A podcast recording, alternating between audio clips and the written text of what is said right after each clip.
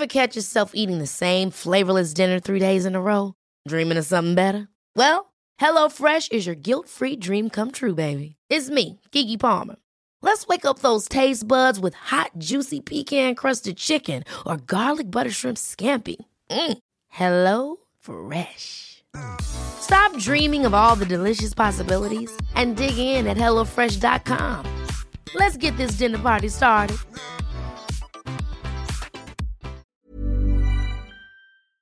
Se van acercando las vacaciones y si tienes un bebé en casa, seguro que te preocupa cómo organizar sus comidas durante los viajes, los días de playa o las salidas a la montaña.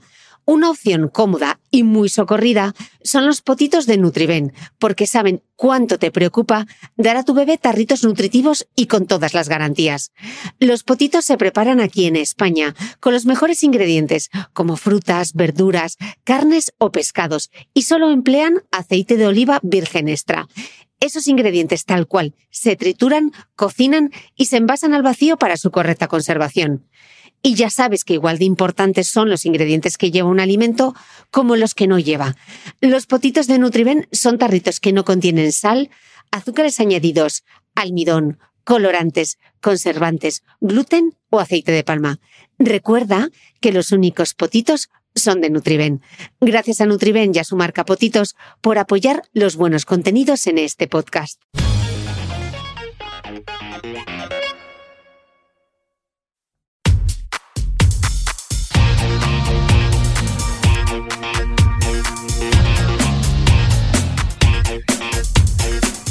Hola, soy Cristina Mitre, periodista y autora del blog de Beauty Mail. Bienvenidos a mi podcast, donde todas las semanas charlaré con los mejores expertos de la cosmética, la nutrición, el fitness y el bienestar, para que te sientas bien y te veas mejor.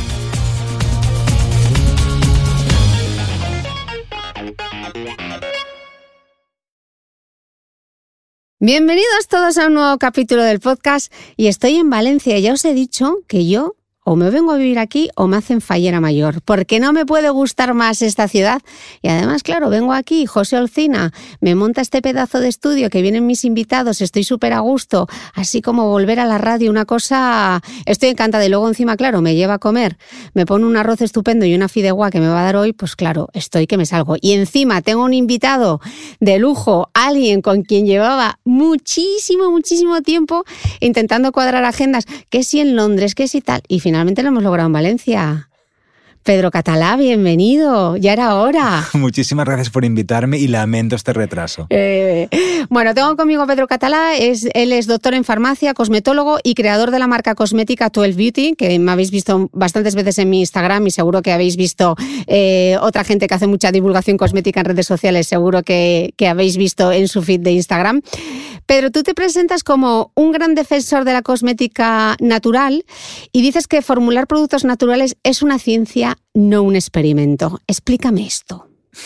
Pues yo mm, soy o sea, gran defensor de la cosmética natural porque en realidad la cosmética natural aporta muchos más beneficios uh, que la cosmética convencional, es decir, utilizada con ingredientes sintéticos que son más inertes, no son tóxicos, no dañan, pero son más inertes. Ahora bien, tiene que estar perfectamente formulada y equilibrada.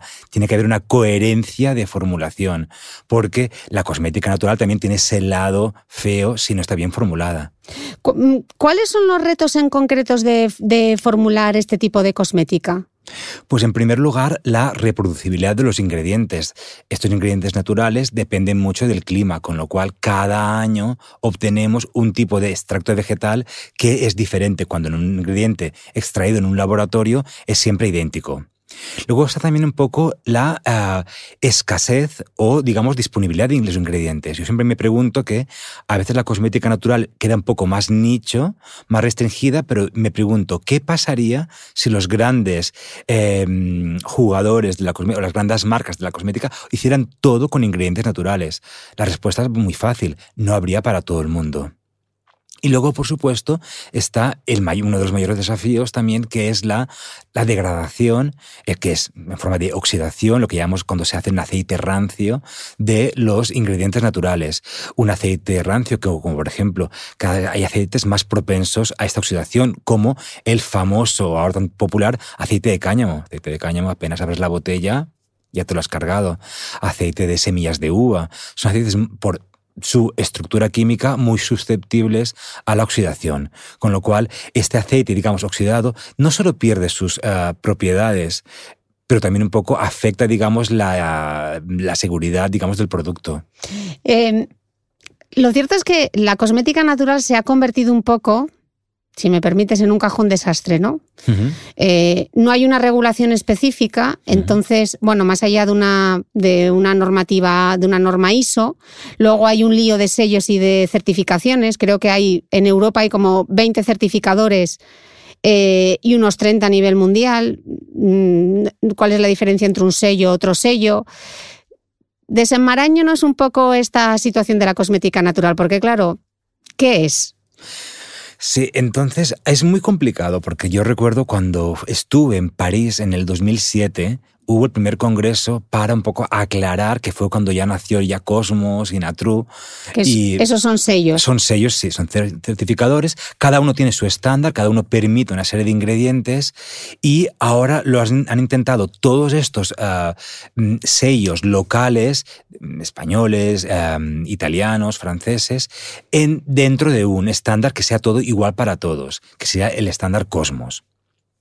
Entonces, por ejemplo, pues Soil Association, o em, Ecocert, o ITEA en, Italia, todos siguen, digamos, lo que han, intentado adaptarse al certificado, al estándar Cosmos, que hay una lista positiva y una lista negativa de ingredientes y de sobre todo de procesos químicos, porque no, es que cojamos un aguacate y ya es una crema de noche porque es muy regenerante, es decir, este aguacate sufre, sufre una serie de procesos químicos esto es muy importante, que hacen que tengan una funcionalidad cosmética.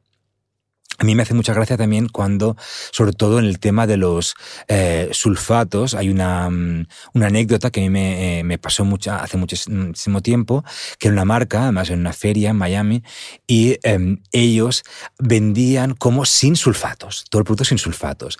Entonces yo leí un producto que em, aparecía en la lista de ingredientes, era cocosulfato. Digo, digo, bueno, pero esto es el sulfato sulfatísimo. Y entonces la chica me dice, no. Es un SLS con pinta de natural. Claro.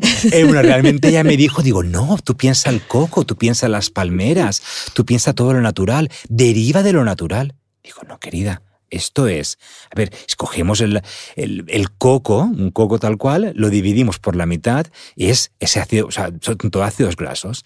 50% se separa, es el ácido láurico, que luego ya mezclado con em, ácido sulfúrico, sosa cáustica, da el, con lo que conocemos como el sodium lauryl sulfato, y luego están esa parte, digamos, de otros ácidos grasos como el ácido palmítico o el ácido mirístico, que creo que son como alrededor del 16% ácido mirístico y 10-12 ácido palmítico, no recuerdo bien, y otra serie de ácidos grasos. Y es, si no lo separan el coco, todo junto con esa reacción química de mm, ácido sulfúrico y sosa cáustica, crea ese coco sulfato, que suena mejor o no tiene tan mala fama, pero en realidad tiene un 50% de SLS hay que ir con muchísimo cuidado y hay que, mm, yo entiendo que no hay que ser, es muy difícil ser experto, digamos, en cosmética, aunque, aunque hoy en día todo, la cosmética natural sobre todo tiene ese grande apil y mm, de la noche a la mañana han aparecido mm, expertos o gente que se autoproclama experta y hay que ir con muchísimo cuidado. Yo en Londres, sobre todo, participaba en muchísimas jornadas de belleza verde y todo y al final me aparté de este círculo porque sí que daban un poco de exposición, además en locales ideales y en todo muy bien organizado.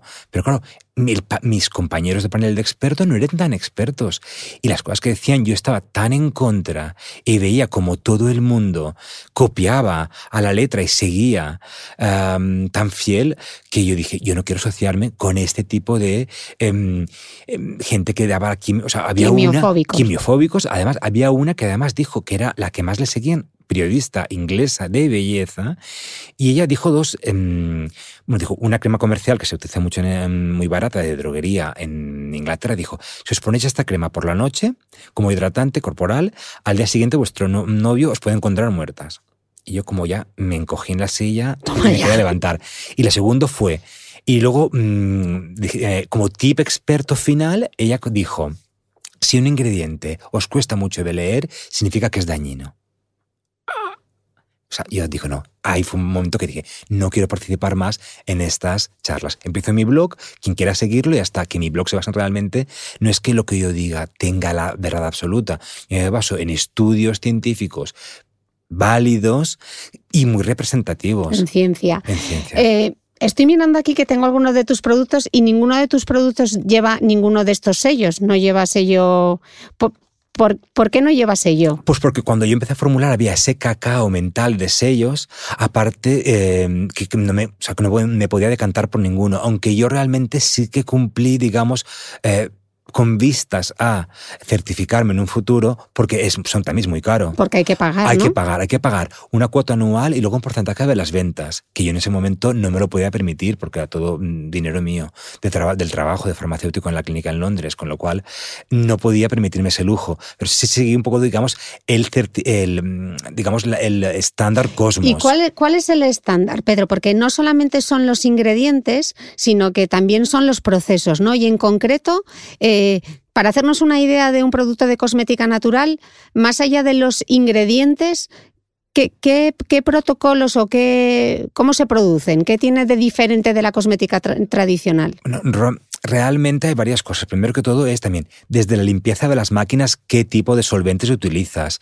Yo, por ejemplo, ahora estamos intentando llegar al 100% para el proceso de, o sea, toda la luz que venga de energías renovables. De hecho, tengo placas solares en el tejado a más no poder. Em, todo lo que digamos, lo que tenga menos impacto, cómo tratas los residuos. Yo, por ejemplo, en mi caso, nunca eh, los residuos eh, digamos, lo que sobra de la producción, están, mis vecinas las tengo encantadas porque va todo en tarros y todo se reaprovecha con el mismo tarro, se lava, se le, en un proceso, digamos, limpio. Em, todo lo que está por caducar de ingredientes, yo nunca los tiro. Yo los llevo a la facultad porque sirven, son suficientes para eh, utilizar en los laboratorios para las clases de, de, química cosmética. Claro, porque muchas veces se confunde lo natural con sostenible. Y no y no siempre es así, ¿no? Y no siempre es así. Yo siempre yo creo que hay que pensar un poco a lo que es realmente sostenible. Por ejemplo, el famoso ejemplo del aceite de palma, que lamentablemente crece en un tipo de, de, hábitats muy protegidos, selvas casi vírgenes, em, que están también fuentes de biodiversidad. Si tú que yo he visto también el, típico sello de aceite de palma sostenible. Para mí es una gran mm, mentira, porque, eh, vale, si, tú vas a una selva en Malasia, quemas parte de la selva para cultivar tu palma, pero tú aportas, le das, haces una escuela o haces un pozo, es como yo mm, pegarle, mm, las piernas a mi amiga y luego regalarle un par de zapatos. El daño ya está hecho. Y por, y por mucha escuela y por mucho pozo no van a utilizarlo porque te has cargado parte de su hábitat. Con lo cual hay que pensar a esos ingredientes que, ingredientes naturales que crecen muy rápidamente, eh, en, condiciones favorables. Por ejemplo, pues yo utilizo mucho la malva porque es una planta, digamos, nitrófila, es decir, crece en terrenos ricos en nitratos que están asociados a la contaminación. cuanto más contaminado está, cuanto más nitratos hayas en el suelo, más rápido crece la malva. Budleia, también otra planta que se llama, es considerada mala hierba, crece muchísimo, sobre todo en los em, la parte un poco de los, ah, de los ferrocarriles en Inglaterra, que hace muchísimo en los jardines y todo, en la, mala hierba.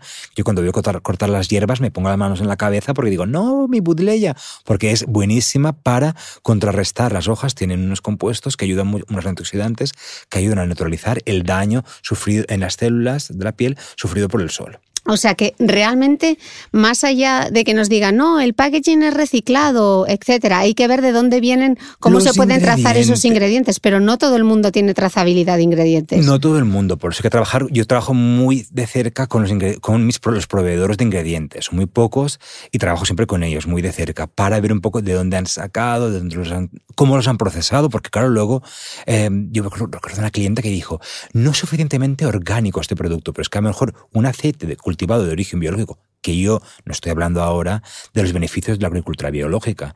Yo estoy hablando ahora de que ese aceite a lo mejor biológico ha sido a lo mejor deodorizado, ha sido hidrogenado, ha sido refinado, ha, ha subido muchos procesos con a lo mejor un aceite natural, sin ser biológico, es mucho más puro, si entendemos por pureza.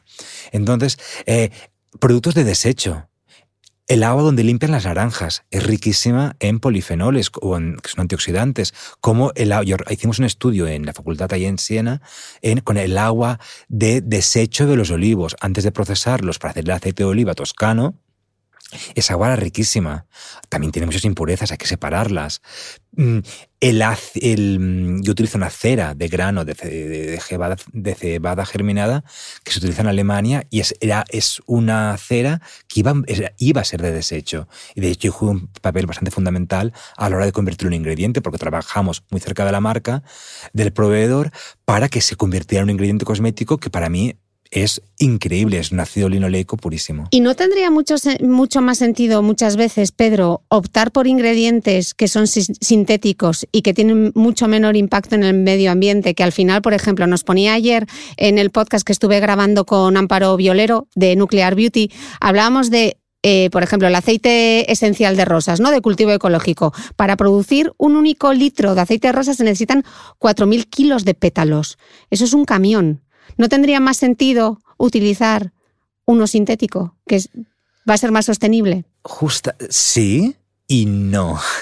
El sí es, sí es cierto, porque claro, luego los, mm, por ejemplo, el aguacate. ¿Cuántos litros de agua necesita para crecer un aguacate? Que el aceite para, para mí me parece uno de los mejores en cosmética. Pero, claro, ¿qué, sostenible no me lo parece. De hecho, yo intento, o sea, no lo utilizo.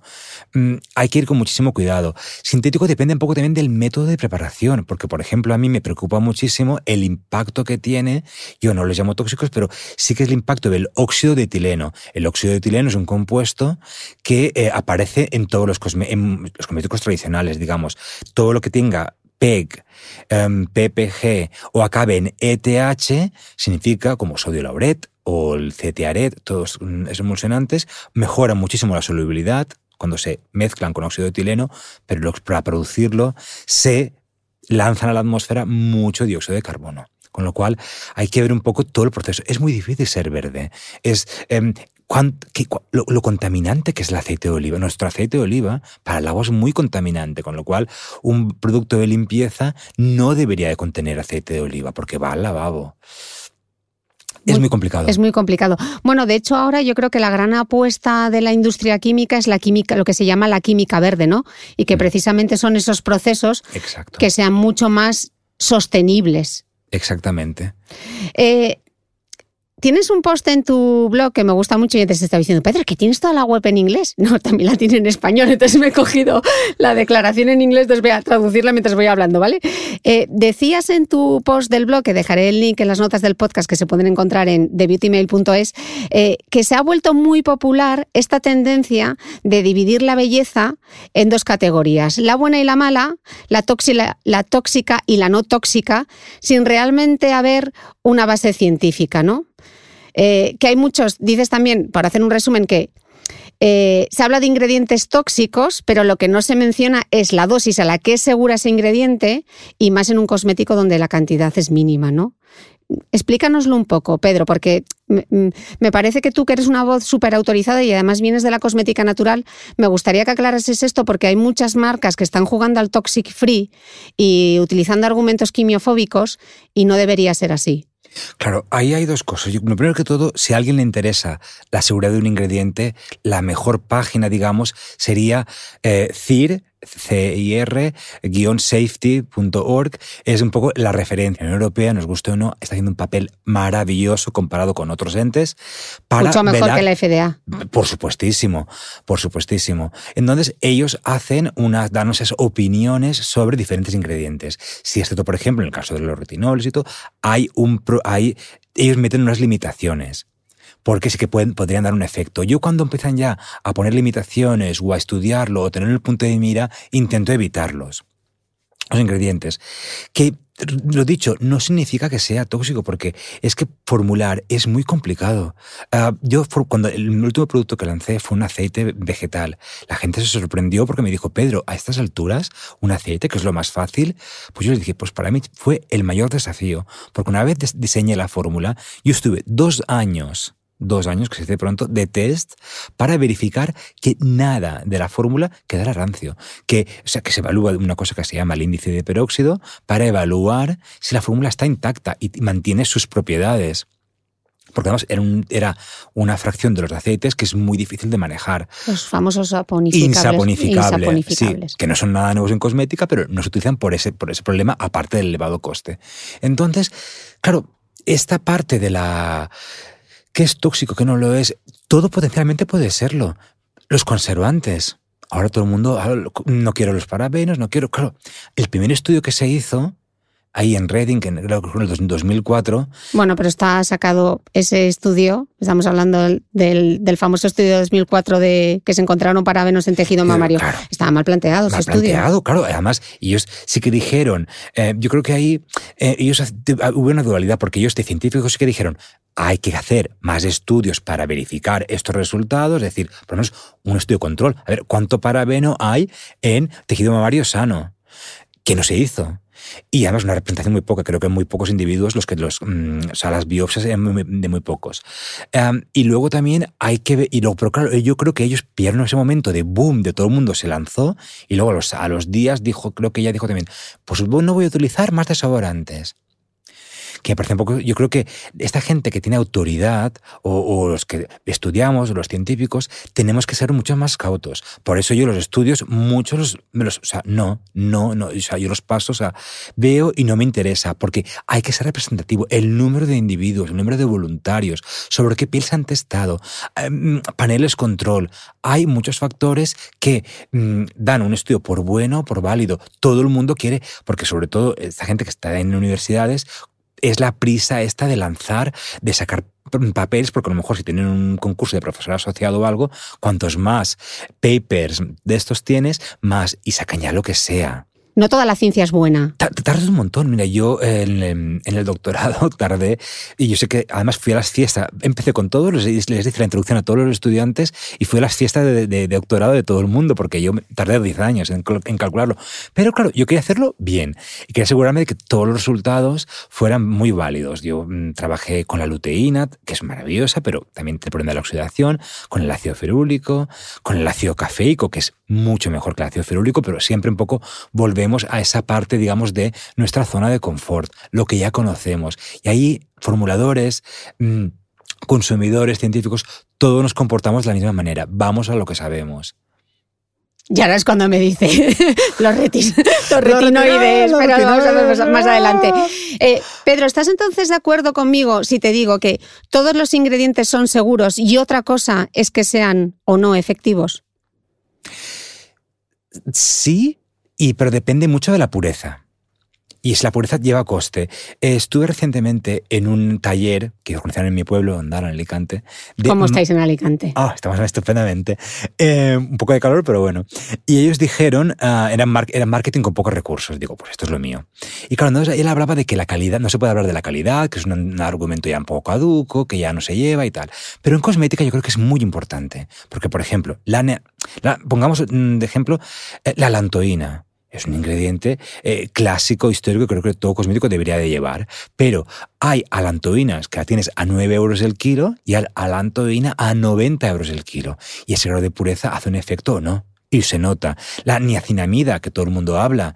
Yo empecé a utilizarla hace unos dos meses porque hasta ahora la niacinamida que había en el mercado no era lo suficientemente pura. La niacinamida que viene de los cereales o de la cebada tiene un residuo de ácido nicotínico y a las dosis de espléndido que a mí me gusta utilizar las, los ingredientes daba esa sensación un poco de quemazón muy desagradable. Sí, porque puedes, de hecho puedes cocer un poco a veces la niacinamida cuando te la aplicas. Cuando te la aplicas. Entonces, claro, eh, ahora han sacado una niacinamida, una casa, que es proveedor de ingredientes de cosméticos y es realmente con un residuo muy bajo de ácido nicotínico, de esta impureza esta niacinamida vale pues ocho veces más seguro que la tradicional, pero el efecto es maravilloso. El consumidor lo siente. Claro, y al final, pero ¿cómo me fío, Pedro? Porque si me dice, no, tiene ferúlico, no, tiene niacinamida, tiene hialurónico, ¿cómo sé ese cosmético que me estoy comprando? ¿Es el precio lo que lo justifica siempre? ¿Hay alguna otra indicación que les podamos dar? Ah, yo creo que hay que ver un poco, eh, primero que todo, que le siente bien a tu piel. Y ahí ya creo que ya es bueno. Evidentemente que te lo puedas permitir, porque a lo mejor un serum de 400 euros te funciona fenomenal, pero es un poco, digamos, excesivo cada mes desembolsar esa cantidad para un serum. Yo creo que ahí eh, es muy complicado porque de una etiqueta no puedes saber un poco la calidad. Pero hay que preguntar, hay que desafiar, hay que preguntar a los o sea, al fabricante del producto, a la marca. y la marca tiene que contestar, hablar de la pureza, de dónde se extrae. Yo lo cuento todo. Eh, estabas justamente diciendo ahora el tema del INCI, ¿no? Se ha puesto muy de moda, yo creo que también por, por la tendencia del real fooding y de leer las etiquetas de los alimentos para que no nos la cuelen. Eh, todo el mundo destripando INCIs, viendo cómo es el INCI. El INCI es importante pero no nos lo dice todo, ¿no, Pedro? Claro, no nos lo dice todo. Porque ¿Qué es lo, que no nos dice el INCI? Pues el INCI es la etiqueta, perdón, eh, que no quiero dar nada por supuesto. El INCI es la etiquetita que tiene el cosmético que viene por detrás que te pone los ingredientes que tiene. Pues por ejemplo, el grado de pureza de un ingrediente no te lo va a decir porque no, no aparece, no hay modo de aparecer. Sí, a veces algún ingrediente es de origen mm, eh, vegetal o sintético, como el caso de los glícoles, que son, digamos, solventes para extraer eh, sustancias funcionales, y a veces, pues, butilenglicol ahora ya hay natural o pentilenglicol, aparece a veces en etiqueta, pero no sabes si es natural o es sintético. Esto no te lo puede decir. Y luego un poco, mm, yo creo que eso es eso, la calidad. Eh, todo el mundo eh, hace aceite de oliva, todo el mundo hace manteca de karité, hablo de proveedores, pero claro, hay grandes diferencias. ¿Y el precio es una gran diferencia? Y el precio se nota. Ahí tiene un impacto en la fórmula. Tiene un poco las cantidades, porque yo, por ejemplo, puedo decirte polvo. Mm, yo, por ejemplo, mm, puedo poner polvo de meteorito que había una marca.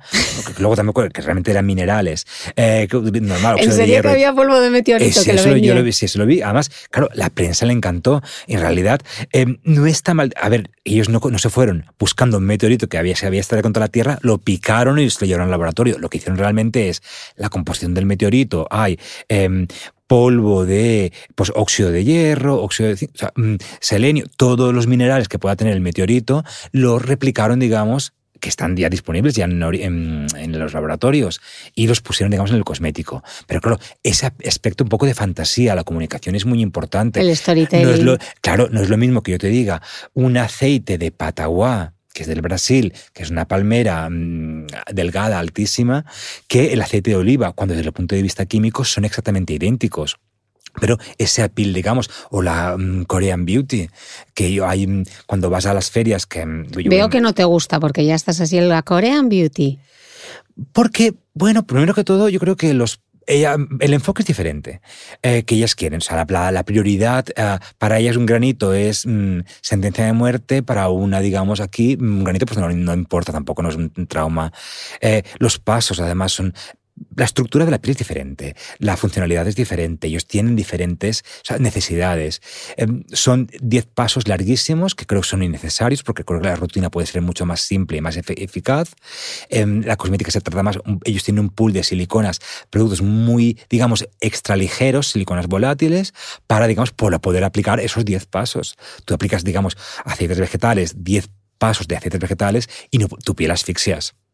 Y además, luego tiene esa parte, digamos, de eh, la Korean Beauty.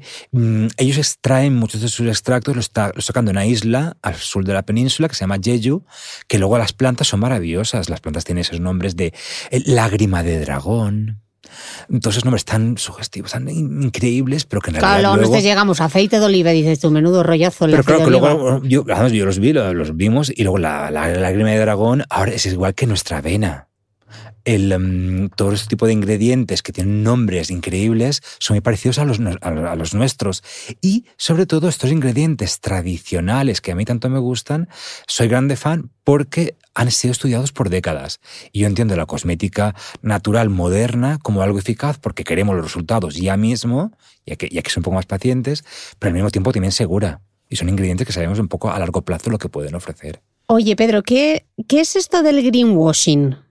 De las marcas que están intentando ser más verdes. El greenwashing realmente es marcas que van de verdes pero que no lo son, que luego además es, mm, yo, mm, para muchas de mis amigas, en Londres lo hago mucho, esta parte digamos que, y muchas tiendas me piden eh, una nueva marca. Me dicen, Pedro, mira la etiqueta, porque luego ellos van de natural.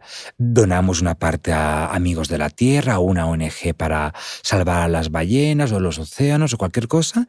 Tienen toda clase de sellos de que si cruelty free, que tampoco tiene ningún sentido, que si esto, que si lo otro. Y luego... No lo he dicho yo, lo ha dicho él, lo del cruelty free, no he sido yo. Tenéis un podcast sobre el tema. eh, entonces no me voy a alargar de eso. Y, pero bueno, y al final, claro, luego ves ingredientes sintéticos. ¿Son malos? No. Pero no son naturales. O sea, si una persona entiende, claro, no, lo que tú decías al principio, falta regulación.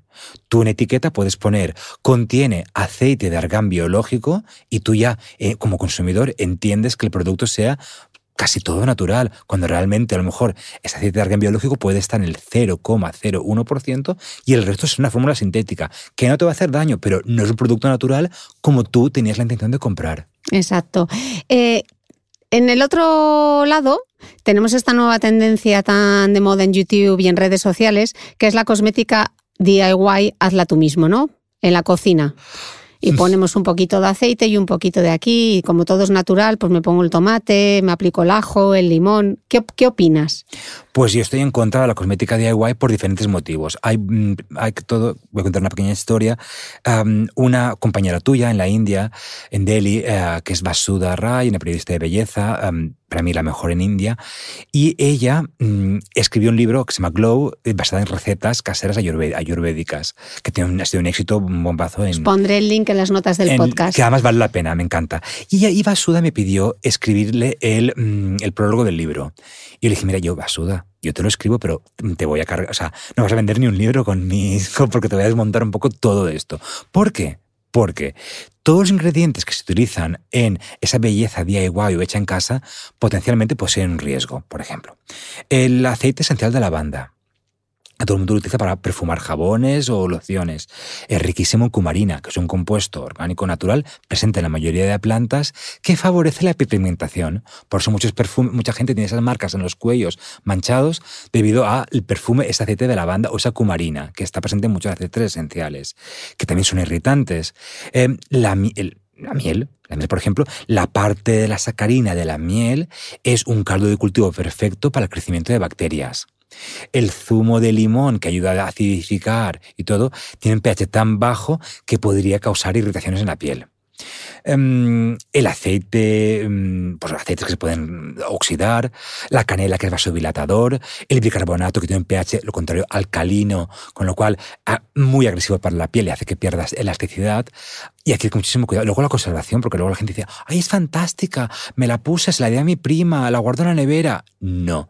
Mm, yo creo que belleza DIY sí, en un momento dado, un sábado por la tarde, estoy un poco aburrida, me hago una mascarilla de coco, pero ya no me queda nada, no me, no me guardo nada, ahí sí. Porque yo creo que todos tenemos ese alquimista dentro y nos gusta experimentar, pero con muchísima precaución y sobre todo las dosis justas.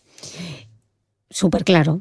Pedro, vamos a entrar en materia, porque tú eres muy de hay que crear rutinas de belleza, que en eso nos parecemos mucho. En otras cosas no, pero en eso nos ah, parecemos mucho. algo en común. Venga, ¿cómo se crea una rutina de belleza? Primero hay que, como han dicho otros expertos en tu podcast, hay que escuchar la piel. Y la piel eh, yo la veo como un bebé. Si no está a gusto, te lo va a hacer notar con tirantez, em, granitos, eh, puntos negros, etc. Eh, la primero es la limpieza. Y la limpieza tiene que ser muy, muy, muy, muy delicada. Esto es importante. Un 60% del secreto del éxito del tratamiento es la belleza.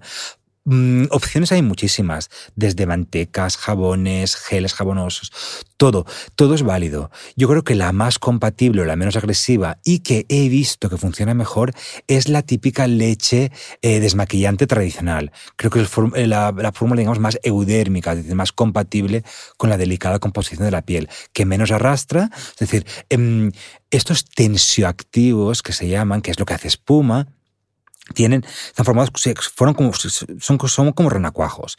Tienen, digamos, una cola. Yo los llamo espermatozoides, fíjate. Yo también, pero no quería decirlo aquí en el podcast. Pues bueno, pues entonces, pues, pues la cola sería esta parte, digamos, hidrófosa, más, digamos, afín al aceite, y la cabeza, esta parte un poco, digamos, más afín al agua. ¿Qué pasa? Que eh, entonces el, ah, diferentes, ah, diferentes tipos de colas y diferentes tipos de cabezas. Eh, mm, cuanto más, digamos, aceitosa sea la cabeza, más arrastrará ah, la suciedad, el sebo, digamos, y luego la cabeza agua ayuda, digamos, a arrastrar, a eliminar. Mm, yo estos activos intento evitarlos. ¿Por qué? Porque aunque sean de origen natural, ya aparte de los SLS y todo, siempre tiene ese efecto un poco de arrastre, aunque sé que hay gente, entiendo, que le gusta la sensación de cara limpia, de jabón, y luego la enjuaga siempre. Con esto entiendo que odias las aguas micelares, ya lo veo venir. Bueno, primero porque yo creo que es, la, sí, lo he visto venir y muy bien, además, muy intuitiva. Porque, eh, primero que todo, yo creo que el, mm, mm, el nombre, la denominación, debería de ser agua y jabón, que es lo que realmente es. Bueno, es un tensioactivo, pero más suavecito. Mm, no. Bueno, depende de qué fórmula. Depende de qué fórmula. Eh, Cómprame eso al menos. El concepto es muy válido y a mí me gusta mucho porque esa, reclama esa agua delicada em, de la parte de agua y luego micelar da ese aspecto como, ese, suena como tecnológico, cuando en realidad los tensioactivos, por esa estructura misma que hemos comentado, ese espermatozoide, digamos, eh, tienden a formar, cuando tú pones eh, una serie, una, una cantidad justa de eh, tensioactivos en agua forman una micela. una micela. Es decir, la cabeza se queda al exterior y luego las colas se ponen en el interior y crean, digamos, esa esfera que se llama micela, para, digamos, para protegerse, digamos, el aceite dentro, la parte aceitosa dentro y la parte, digamos, acuosa fuera. Y es por eso que, digamos, han tenido la brillante idea de llamarlo micelar. El concepto es válido, pero luego yo veo que, ¿qué pasa? Que para formular, hay que si tenemos en cuenta que el pH de la, de la piel está alrededor de 5, sí que cuando formulamos un agua micelar hay que aumentar ese pH. Y hay que ponerlo, digamos, hay que tener un pH alrededor de 7,2, 7,4, que es el pH lagrimal del ojo. De lo contrario nos irritaría. Así que, claro, pero ¿qué pasa cuando pasamos esa agua micelar a ese pH tan elevado alrededor de, por el rostro, con los ojos? Aumenta, digamos, el pH, aunque luego la piel tiene capacidad de devolver el pH original siempre por lo menos si lo utilizáis, mejor que otros productos seguro, retirar con agua. Yo, eh, muchas de las cosas que has dicho, la parte de retirar con agua, aunque todas las marcas te dicen que no es necesario retirar el agua micelar con agua, yo prefiero porque al final, como dice Pedro, es un tensioactivo y yo prefiero, y sobre todo si es una piel sensible, pero yo sí que soy una gran defensora del agua micelar porque me parece un producto que sustituye a otro producto que tú también odias como yo, que son las toallitas. Ah, Entonces me parece que como eh, limpieza rápida para hacerte como primer paso, para, como yo digo, quitarte lo gordo y luego ya darte tu buen masaje con tu buena limpiadora, etcétera, a mí me parece un producto eh, útil y fantástico y que sustituye a otro que es horrible, que son las toallitas, que esas sí que son contaminantes, están llenas de alcohol. A mí no me gustan por esas razones. ¿Por qué no te gustan a ti las toallitas, Pedro? Porque, bueno, yo creo que depende del sustrato también, ah, del material en que se hayan hecho. Han, tienen, eh, pues, hacen esa acción de arrastre o fricción. Suponen un estrés para la piel increíble. Eh, aparte también tienen un montón de conservantes porque, digamos, están embebidas en ese líquido. Son riquísimas en conservantes de todo tipo. Por de lo contrario, mm, saldrían hongos, saldría de todo de las toallitas. Y también, depende del sustrato, el pH modifica muchísimo, se modifica mucho en la toallita. Uh, yo he visto los test de estabilidad y ninguno es concluyente. Siempre el pH aumenta debido un poco al sustrato. Ever catch yourself eating the same flavorless dinner three days in a row? Dreaming of something better? Well, HelloFresh is your guilt-free dream come true, baby. It's me, Kiki Palmer. Let's wake up those taste buds with hot, juicy pecan-crusted chicken or garlic butter shrimp scampi. Mm. Hello Fresh. Stop dreaming of all the delicious possibilities and dig in at HelloFresh.com. Let's get this dinner party started. Hey, it's Ryan Reynolds, and I'm here with Keith, co star of my upcoming film, If, only in theaters, May 17th. Do you want to tell people the big news? All right, I'll do it. Sign up now and you'll get unlimited for $15 a month in six months of Paramount Plus Essential Plan on us. Mintmobile.com slash switch. Upfront payment of $45 equivalent to $15 per month. Unlimited over 40 gigabytes per month. Face lower speeds. Videos at 480p. Active Mint customers by 531.24 get six months of Paramount Plus Essential Plan. Auto renews after six months. Offer ends May 31st, 2024. Separate Paramount Plus registration required. Terms and conditions apply if rated PG. ¿Sabías que los bebés son capaces de autorregularse y comer lo que necesitan? Hasta el primer año, la leche ha de ser su alimento principal, bien sea lactancia materna o artificial, y poco a poco podrán ir probando diferentes texturas y alimentos. Ahora, con buena temperatura, a todos nos gusta salir más de casa, y en verano pasamos mucho tiempo fuera, en la playa, la montaña o recorriendo el mundo. Si tienes un bebé que ya ha empezado con la alimentación complementaria, para esos momentos puedes contar con los diferentes tarritos que ofrece Potitos. Hay recetas para bebés desde 4 y 6 meses y solo llevan ingredientes como frutas, verduras, carnes o pescados que se trituran y se envasan tal cual. Los potitos de Nutriben son tarritos seguros, fáciles de conservar y transportar, ya que no necesitan refrigeración, tan solo mantenerse en un lugar fresco. Se calientan en microondas o al baño María, sin conservantes ni azúcares añadidos. Gracias a Nutriben y a su marca Potitos por ser nuestro mecenas del mes.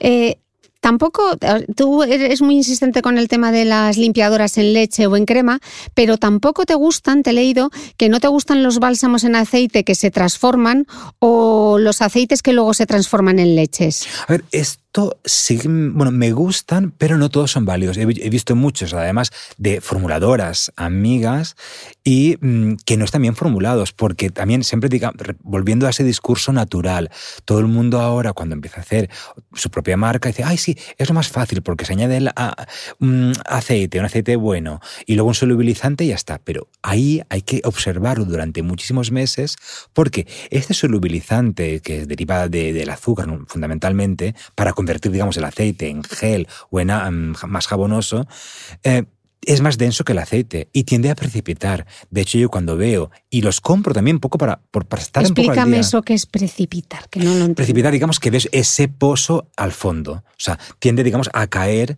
en el fondo. Entonces, yo siempre levanto muchas veces, el, el, el envase es de plástico de ámbar, de plástico un poco marrón, que lo puedes ver, ves esa, digamos, masa cerosa, y dices, y esto significa que no está bien formulado. Es decir, que este solubilizante o tensioactivo de origen natural, muchas veces derivado del azúcar, que es un poliglicerol, es más denso que el aceite y al cabo del tiempo, cuando lo formulas, queda fenomenal, pero al cabo del tiempo hay que, eh, ves que precipita, ves que crea ese pozo, con lo cual ya no es efectivo. De hecho, mm, yo creo que como un, si hay que dar algún tip a, a los que escuchan el podcast, no hay que fiarse de las marcas que lanzan un producto muy rápido. ¿Por qué?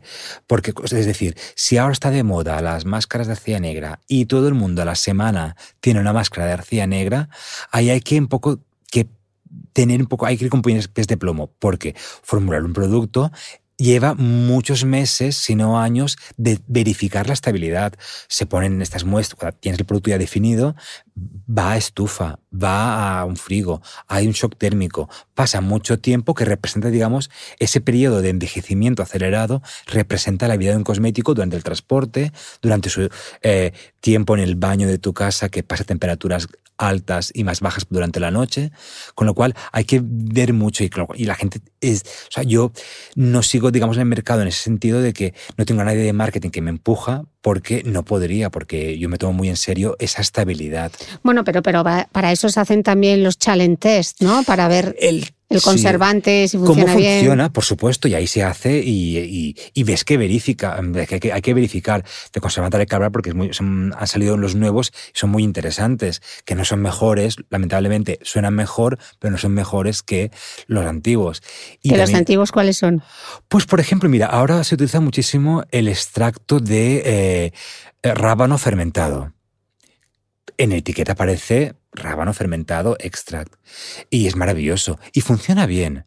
Pero en realidad es, son salicilatos. O sea, el rábano fermentado es una mezcla de salicilatos, que suenan fatal en la etiqueta, suena mejor el rábano que el, salicilato. Pero claro, eso el consumidor no lo sabe y hay muchos que tienen alergia. El potasio sorbato, que es un conservante también de origen natural, aunque como para fabricarlo en cantidades industriales se produce de manera sintética, por la sostenibilidad, volviendo otra vez al, discurso de la sostenibilidad, está el problema este que el potasio sorbato, sí muy natural, se usa incluso en alimentos, pero es un irritante hay que ir también un poco con, muchísimo cuidado. No por ser natural significa que es mejor. Que no vaya a causar alergias tampoco, por ¿no? Supuesto. Que, hay que con eso hay que tener mucho cuidado. Eh, si no te gustaban las toallitas para limpiar, me parece a mí que los cepillos faciales ¡Auch! Duele, los, estás viendo y te duele. Ya que se me pregunta muchísimo el Clarisonic, el tal, no sé qué.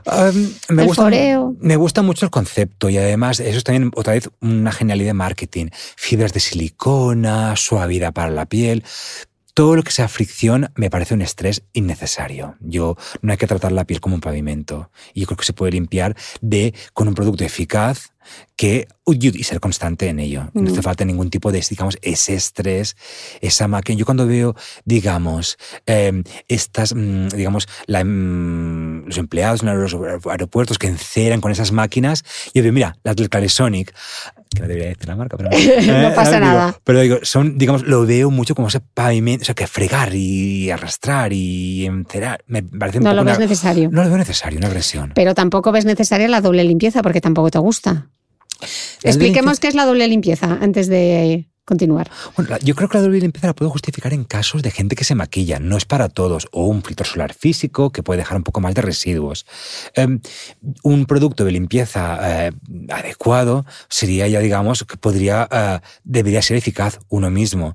Ahora bien, depende un poco de tus necesidades, si que a lo mejor algo más, un producto más aceitoso, que puede ser un bálsamo, que puede ser un aceite que se convierte en gel, y luego a lo mejor aplicar una leche más desmaquillante que es un poco más, mm, da, aporta parte de ese sebo que tú eliminas. Esto, por ejemplo, sería, se podría justificar, pero la doble limpieza no es para todo el mundo. Mm.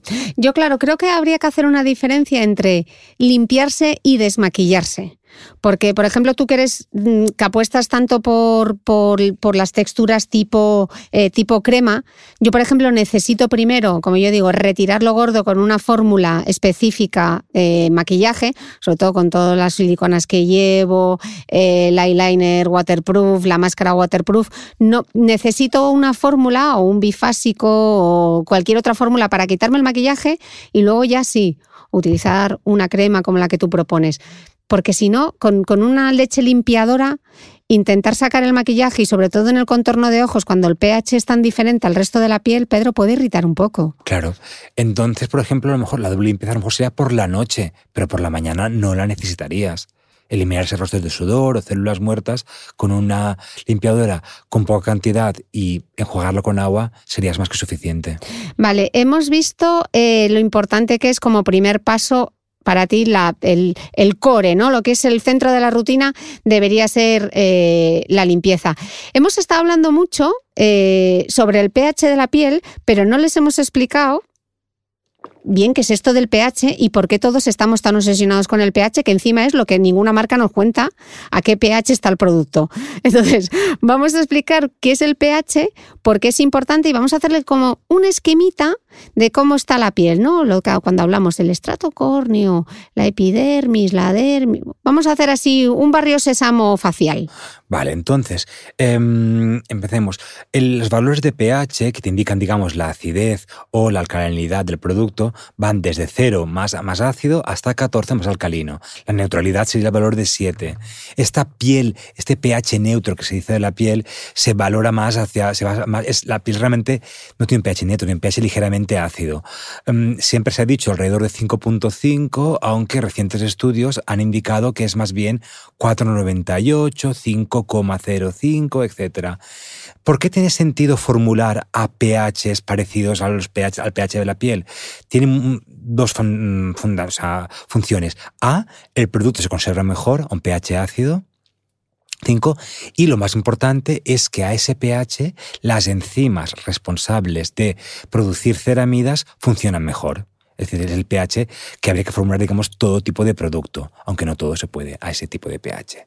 Entonces, es, por eso es muy, el pH importa y tanto porque yo creo que además de todo, yo siempre como farmacéutico siempre he tenido en mente esa, a la hora de formular una piel un poco más sensible, más reactiva, pieles con rosácea, por ejemplo, todo, por ejemplo, todo eso de ese pH 5 es fundamental para ese tipo de productos. Limpieza delicada, hidratación y todo, siempre manteniendo esos valores de pH para que se mantenga. Hablamos de ese, digamos, estrato córneo, esos corneocitos que todo el mundo parece que le disgusten, hay que, hay que eliminarlos, las células muertas. Ya me está tirando aquí una flecha, porque luego vamos a hablar de los alfa hidroxiácidos que a él no le gustan y a mí ya sabéis que me encantan. Yo entiendo, digamos, que te gusten y eso lo respeto. Además, es un poco lo que digo. A ver, lo que digo yo no es que tenga la razón absoluta, es lo que es el enfoque que tengo yo para el cuidado de la piel. Eh, de hecho, los justifico. Yo un, un ligero alfa hidroxidácido a lo mejor a finales de verano, que la melanina, por ejemplo, en octubre, septiembre, octubre, que es el mes estadísticamente donde más trabajamos, que menos vemos el sol, que estamos en nuestra oficina con sentimientos de culpa, que hemos estado todo el verano por ahí, y hay que trabajar y hay que producir, eh, la nuestras células no están tan, la melanina no está tan estimulada, desaparece de manera poco homogénea, con lo cual a lo mejor una ligera exfoliación ayudaría a mejorar el tono. ¿Qué pasa? Que hay, mm, o sea, una exfoliación que sería, bueno, está la mecánica, la química y la enzimática. De todas las tres, la menos mala sería la química. La, sí, yo, yo eh, esfoliantes de grano no utilizo desde hace muchísimo, muchísimo tiempo. Además, nosotros hicimos en, en tejido artificial, hicimos una prueba en la facultad donde vimos que todos esos polvo de yoyoba, cáscara de no sé qué, el hueso de la cereza triturado con micropartículas que son redondas, nada. Todo provoca unos microcortes en la piel, o sea, que alteran la función barrera, que de eso se trata, que es la función fundamental de la piel. El químico, sí, digamos, depende un poco de qué tipo de producto, de qué tipo de, mm, sustancia funcional, ah, elimina esas capas. Mm, una clienta, es muy conocida, puede revelar el nombre, en Los Ángeles, ella, una actriz muy conocida, ella me dijo el otro día, me decía, oye, mira, fíjate, la tengo la piel radiante. Y yo le dije, mira, no, querida, la tienes quemada. Aparte, ella se pasó. Pero claro, es que esto es como siempre, Pedro. Depende del, del alfa hidroxiácido que utilices, cómo lo integras en tu rutina, cómo está formulado, a qué pH está formulado, porque sí, sí que son esfoliantes, pero también son los alfa hidroxiácidos son hidratantes, ¿no? Y consiguen aumentar el, volumen epidérmico. Entonces, yo creo que esto es como todos cuando decimos, eh, prohibido el SLS, mm, demonizamos ingredientes. Todo yo creo que en su justa medida y en su fórmula, y bien formulados, pueden tener sentido dentro de una rutina. Y sobre todo para mujeres de cierta edad, como la que está al otro lado del micrófono, chico, mi renovación celular ya no va como iba antes el estilo de vida que llevo, le doy un poco de chute y de alegría a mi, a mis, a mi piel o... Bueno, yo tenemos ahí, tenemos ahí tenemos ahí no nos encontramos porque a ver yo creo que esa renovación celular es más lenta pero no mucho más lenta de lo que nos esperamos. A lo mejor no serán 28 días pero serán 33 o 35 ahora depende un poco de la edad de las circunstancias de donde vivamos de dónde o sea, esa belleza hay que había que hablar muchas cosas. Por ejemplo, esa belleza, digamos, es, las rutinas no vale una rutina de una eh, chica que está en, eh, un, en un pueblo de Burgos, en casa la mayor parte del día o en su jardín, a una persona que vive, por ejemplo, aquí en Valencia, en la calle, que hay altos, altos niveles de contaminación. Y está a lo mejor y pasa más tiempo fuera, radiaciones solares, es diferente también. El esposoma, de lo que hablan tanto los dermatólogos, ¿no? Claro, todo depende un poco de lo que, o sea, de lo que tú pases. El estrés que a mí me preocupa mucho. Yo recuerdo en una charla en Estados Unidos, una señora que se levantó que es un poco la típica a fiestas como yo, que a mí me odian en todas las ferias cosméticas y en todas las presentaciones, pues siempre me levanto a, a, a decir algo, un comentario. Y esta señora fue tampoco fue la Pedro de la situación y ella dijo, es que tú quieres vender mucho porque mi abuela que tiene, mm, mi abuela solo utilizaba un agua de rosas y falleció a los 104 años con esto, con la piel intacta. Entonces yo le dije, pero querida, tu abuela vivía en una granja en Wisconsin eh, con el coche más, o sea, la carretera más cerca la tenía como a 60 kilómetros. Y no tomó el sol en su vida. En su vida.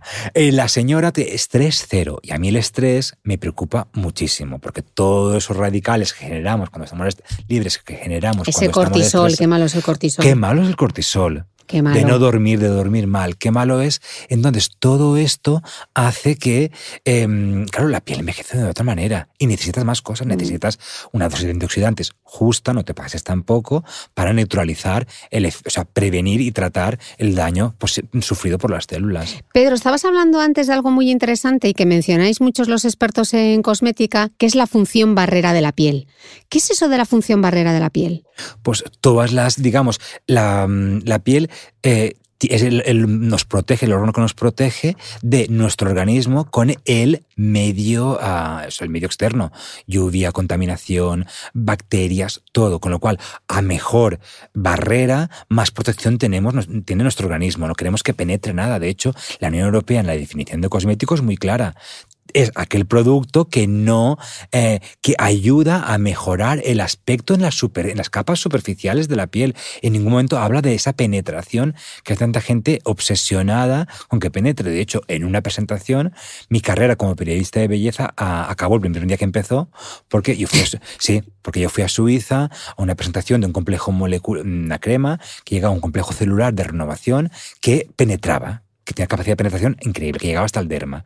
Entonces yo, yo pregunté, ¿y qué pasa si ese complejo tuyo tan maravilloso de renovación celular encuentra una célula mm, mutada, una célula cancerígena, que es normal tenerla en los, a partir de los 40-50 años en nuestro organismo, que afortunadamente en la mayoría de los casos nuestro sistema inmunitario neutraliza, pero ¿qué pasa si empieza a multiplicarse esa célula?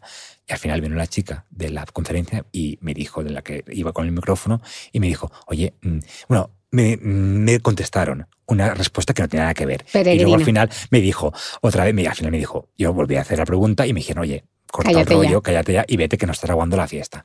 Y ahí acabó. Ya nunca más fui a, a- Pero lo que me refiero es esto, que hay que ir con muchísimo cuidado. Bueno, sobre todo porque si no, no se regularía como un cosmético y sería un medicamento. Exacto, ya pasaría a la categoría de fármaco, que no es lo que estamos hablando. Entonces, todo esto que es para condicionar, para mejorar. ¿Qué es la barrera realmente? O sea, estas células muertas em, que tanto nos disgustan y todo, em, son muy importantes porque forman parte de la barrera, pero sobre todo también están riquísimas en filagrina.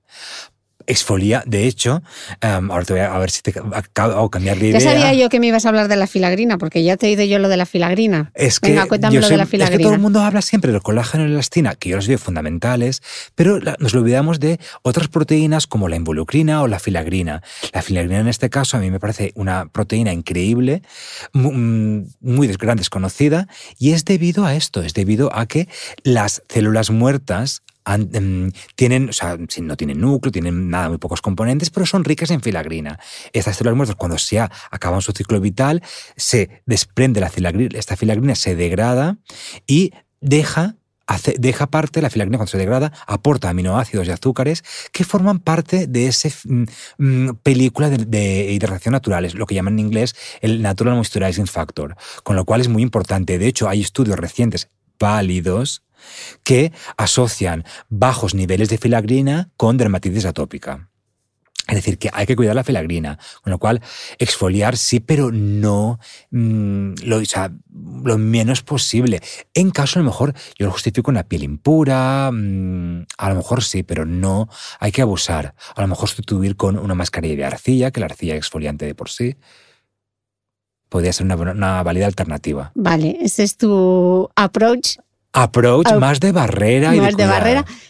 Hay cosas que comparto, otras que yo prefiero seguir apostando Por por, los alfa y ácidos porque creo que en pieles que además están fotoenvejecidas, engrosadas, eh, cuando ya empiezas a cumplir cierta edad. Yo, claro, em, mi sobrina de 16 seguro que tiene una filagrina estupenda y, su, y se exfolia de manera natural, tiene una renovación celular cada 28 días estupenda y un brillo y una luminosidad que con los años vamos perdiendo. Pero bueno, son approaches diferentes y yo creo que en el fondo es también encontrar la fórmula y tener la rutina que sea adecuada a las necesidades de tu piel. Por eso no creo que haya productos milagro ni productos estrellas, sino que cada uno tiene que encontrar aquello eh, que, le va, que le va bien a la piel. Bueno, hemos hablado de la importancia de, eh, de la limpieza.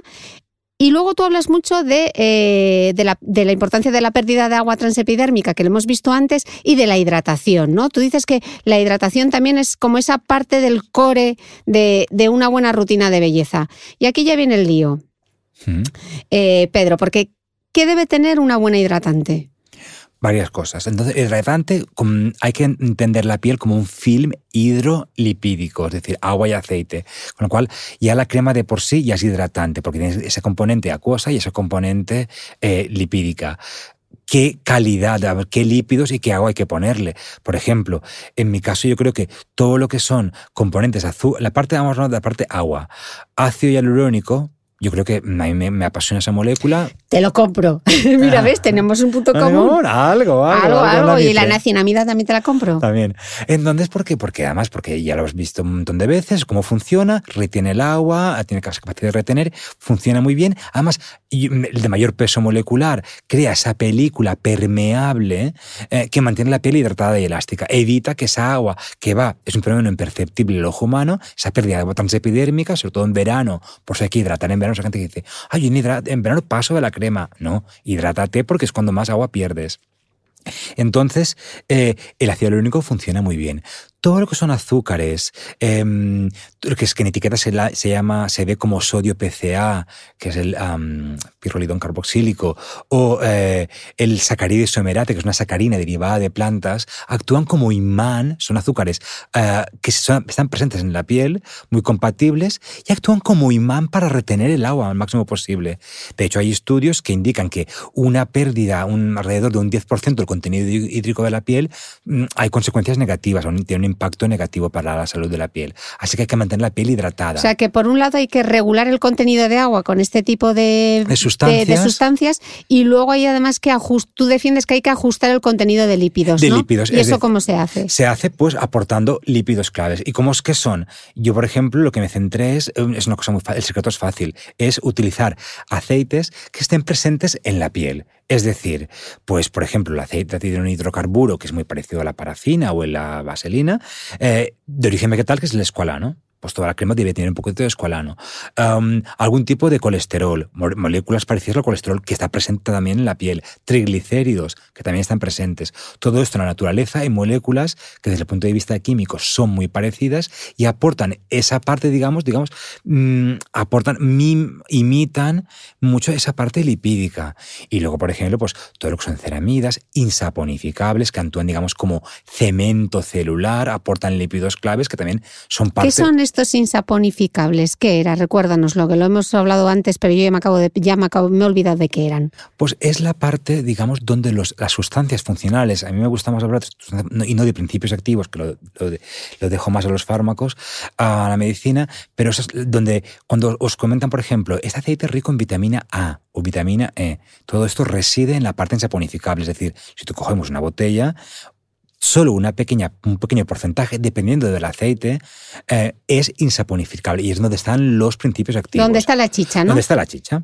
Que puede ser, pues, mm, por ejemplo, en, el aceite de aguacate es el 40% de materia insaponificable alrededor, aceite de soja también tiene un elevado contenido, el aceite del salvado de arroz, que a mí me apasiona, y aquí no lo utilizamos tanto, pero en Japón mm, creo que son más listos que nosotros en ese sentido y, y lo aprovechan todo, que el arroz es un ingrediente cosmético por, excelente, em, por muchos motivos. Entonces ahí, porque además viene gamorizanol, mm, ácido ferúlico, derivan un montón de ingredientes. Es maravilloso. El almidón, todo, se aprovecha todo. Y entonces ahí aceite de argán, aceite de girasol tiene, digamos, a lo mejor 0,8, 1%, un poquito menos, pero también son muy válidos, es decir, esa parte insaponificable, eh, que es la parte que no saponifica cuando nosotros hacemos un aceite vegetal, eh, un, jabón vegetal, perdón, mezclamos aceite vegetal y la sosa cáustica. Lo mezclamos y queda una masa jabonosa que luego queda una parte de aceite flotando que no se mezcla y es la parte insaponificable, que es la parte donde residen esa, la parte funcional, la parte buena.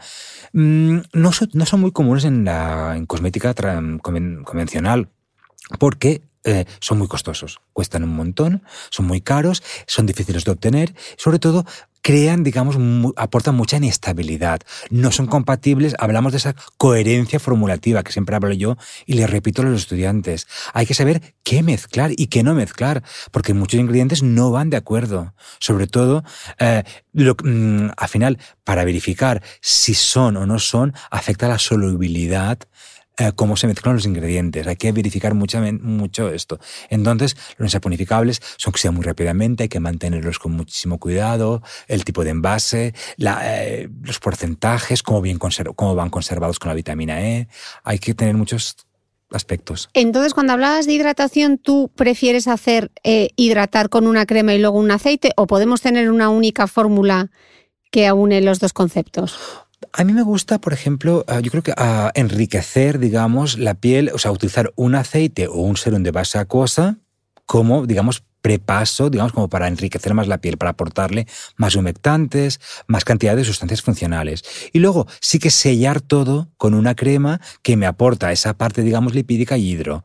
Del otro modo también, por ejemplo, un serum de base acuosa con un aceite bien formulado también sería una alternativa a la crema. Pero gente que se utiliza, utiliza solo serums de base acuosa no serían suficientes. O la gente que se le dice, yo solo utilizo aceites porque es mucho más puro. Pues también porque te estás digamos, descuidando la parte hidro aqua de la piel. Vale, y el ritual sería limpieza, eh, iría el aceite y a continuación iría la crema. La crema. Vale. Eh, ¿qué, diferencia hay? Eh, que seguro que quien nos está escuchando quizá no lo sepa, entonces vamos a explicarlo. ¿Qué diferencia hay entre un aceite vegetal y un aceite esencial? El aceite ah, es, el método de extracción. El aceite eh, vegetal es lo que se extrae eh, de, pues de, los frutos y, ahí, y la parte, digamos, volátil, digamos, que se evapora, que es una parte aromática, son compuestos aromáticos, sería la parte esencial, el aceite esencial. Es una parte, digamos, de la, del aceite. Em, tiene funcionalidades diferentes, son funciones diferentes. El aceite vegetal sería más la parte más emoliente o que aporta nutrición y, la, el aceite esencial es más para aportar aroma o para, tienen algunos una parte un poco más antiséptica o antibactérica, pero poco. Y a la hora de comprarlos, Pedro, eh, ¿en qué debemos fijarnos? Pues eh, yo creo Porque no todos son de la misma calidad. Exacto, la calidad. Yo creo que hay más que confiar en la marca. Y yo siempre invito a clientes o a los seguidores de, la cuenta de Instagram a que nos, nos pregunten, que estamos aquí para resolver las dudas, que la transparencia de los ingredientes hay que también un poco transmitirla en eso. O sea, la transparencia es ese proceso de decir, no hay que revelar la forma, desvelar, a mí lo otro también me en un email. Y tú esto, la concentración, y cómo lo extraes, y dónde lo compras, y de esto, que me parece un poquito excesivo aunque, porque luego son eh, meses, años y años de, ver, aunque yo luego lo digo, tampoco no me importa porque yo repito que me siento muy afortunado por de dónde aprendí yo cosmética, a la suerte que tuve, a la gente que encontré, em, pero mm, hay que fiarse mucho de la marca y sobre todo que te vaya bien, que a uno le funcione bien. Leer bien la etiqueta, cualquier duda, email. Ok. Eh, tú pones y, de hecho tienes un post en tu blog que mm, la importancia que tienen los labios, ¿no? que es una parte de, la rutina de cuidado que muchas veces olvidamos. Estamos muy focalizados como en el contorno de ojos, quizá. Y los labios, sin embargo, lo tenemos ahí como un poquito olvidado. Un poquito olvidado. Yo creo que los labios necesitan un cuidado especial. Sé que hay gente que de gente que pues, los tiene que no se pone nada y los tiene perfectos, pero yo creo que ese cuidado especial lo necesitan porque no tienen lípido, a diferencia de la piel, las células no tienen ese lípido, esa parte lipídica que tiene, están más desprotegidos, con lo cual hay que aplicar constantemente algún tipo de producto. ¿Qué es lo mejor? Mm, antes de lanzar el producto de los labios, yo hice varias pruebas con todo lo que había. Yo compré de perfumerías, herboristerías, supermercados, farmacias, todo lo que había. Y lo que noté en, eh, hicimos unas pruebas en, en, digamos, en células de labios artificiales, que cambiaba la configuración y hacían que esas mantecas, ceras de abejas, esos productos aportaban un confort inmediato a esos cultivos de células, pero al mismo tiempo perdía más agua. Con lo cual hay que aplicarlo constantemente. Por eso lo que yo me centré más en el producto, cuando se ve el producto, era en algo que, digamos, condicionara los labios, que creara esa película de sello y también ese ácido hialurónico lo encapsulé en el laboratorio, lo incorporé en la fórmula para, digamos, que esas pequeñas esferas se vayan derritiendo y aportando la hidratación. Es un rolón que Pedro tiene para los labios con ácido hialurónico que para mí es el productazo. Qué bien. Para cualquiera que tenga los labios súper deshidratados, eh, va fenomenal. Funciona muy funciona bien muy y hay que aplicarlo y siempre recomiendo aplicarlo las primeras 48, o sea, los primeros dos días, cada 4 o 6 horas, pero luego ya, una vez llega este momento, ya una vez al día o dos veces al día máximo también eh, son más que suficientes. Si yo te dijese, Pedro, te tienes que quedar con cuatro ingredientes cosméticos. Para que, yo, para que quien nos esté escuchando, ¿sabes? Cuando vaya a buscar eh, un hidratante, un aceite, un, buen tratamiento. Si pensases en cuatro ingredientes cosméticos, ¿Vale? Em, yo cogería el aceite de oliva nuestro, que no es nada exótico, pero a mí me apasiona porque es rico en vitamina E, que la piel la necesita, y eh, escualeno. La parte saponificable es escualeno vegetal. Así que perfecto, el aceite de oliva maravilloso. Utilizaría la lantoína porque es muy calmante y tiene esa parte hidratante. Si la quiero añadir, si quiero hacer una exfoliación que tiene tanto- en honor a la mitre, la pondría a dosis más altas, que tiene ese efecto un poco queratolítico, con lo cual hace mm, dos funciones. Eh, utilizaría el niacinamida ahora, la, la versión purificada, porque yo creo que repara, ayuda a la función barrera, ayuda con las manchas de la piel, repara el daño solar. ¿en qué producto tuyo has metido ahora la En niacinamida? en el elixir, que Ok. sustituye al tónico. Ok. Y eh, luego eh, utilizaría el ácido hialurónico. Sería, porque mm, aparte esa parte hidratante, con lo cual tendría esa parte hidro y luego tendría parte, esa ¿Combinado parte de mayor y menor peso molecular o solo...? A mí realmente mm, el ácido hialurónico, la molécula es muy grande, con lo cual, aun por mucho que la, esa parte que le llaman hidrolizada, que lo ves en las etiquetas, es que, digamos, cogen la molécula y la cortan en pequeños pe- pedazos, pero yo lo veo que siempre sigue siendo grande para penetrar. He visto estudios mm, que no me he fijado mucho, la verdad, y sí que hay algunos que sí que penetraría un poco más, pero yo tampoco le veo la, la verdad que la gracia de que penetre el ácido hialurónico. Inyectado es otra cosa para ese efecto relleno, pero que a nivel cosmético que penetre, tampoco acabo de entender el por qué. Ah, Es más, yo mm, siempre tengo la, mentalidad, he visto que gente que utiliza ácido hialurónico pequeño y siempre aparecen como esas, no, no sienta tampoco también en la piel, por lo que he visto yo. Tampoco me he parado mucho a pensar en ello. ¿Por qué qué pasa? ¿Por qué dices que no les Pues a lo mejor también un poco, pues si penetra un poco más, digamos, se expande porque empieza a retener un poco agua. Luego, esa pérdida de, digamos, cuando empieza a, a devolver el agua o a, perder, a volver a su tamaño original, digamos, crea ese, vaci- ese hueco, a lo mejor rompe un poco la estructura más interna de la piel. No lo tengo claro, habría que averiguarlo. Pues nada, creo que te voy a tener que volver a invitar al, al podcast para que continuemos con esa investigación sobre el ácido hialurónico de bajo peso molecular, que nos lo vengas a contar aquí. Pedro, qué pedazo de podcast, qué gran clase. Yo creo que hemos aprendido muchísimo. Creo que va a estar todo el mundo ahí tomando notas. Eh, tendréis todas las notas del podcast en mi blog, en thebeautymail.es. También le pediré a, Per- a Pedro que comparta con nosotros su rutina, que seguro que tiene muchos productos de 12, pero alguna otra cosilla Sí, que. También utiliza, seguro que la comparte con nosotros. Así que en el post que dejaré en thebeautymail.es tendréis los productos de Pedro. Pedro, hemos tardado, pero qué bien lo hemos hecho. creo bien, yo. A ver no, qué no. os parece a vosotros. Muchísimas gracias. No, ah, no, a ti, pues, no, por supuesto, sea, un honor. y espero que, que vuelvas pronto. Y a vosotros, muchísimas gracias por estar ahí y nos escuchamos de nuevo el próximo domingo. Gracias. No olvides que todas las notas de este capítulo están en mi blog de beautymail.es. Además, si no quieres perderte ningún capítulo del podcast de Cristina Mitre, suscríbete a thebeautymail.es y a cualquiera de las aplicaciones en las que puedes escuchar mi podcast, como Spreaker, Apple Podcast, Spotify, Evox y YouTube. Solo tienes que buscar el podcast de Cristina Mitre y darle a suscribir. Y un último favor, si entras en iTunes y me dejas un comentario y además me regalas unas estrellas, ayudas a que este podcast tenga cada vez más visibilidad y pueda seguir creciendo. Te espero el próximo domingo con una nueva entrega del podcast de Cristina Mitre.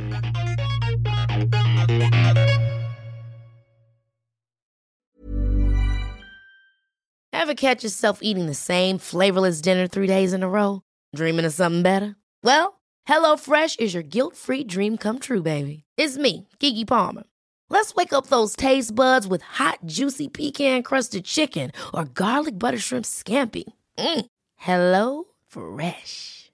Stop dreaming of all the delicious possibilities and dig in at HelloFresh.com. Let's get this dinner party started.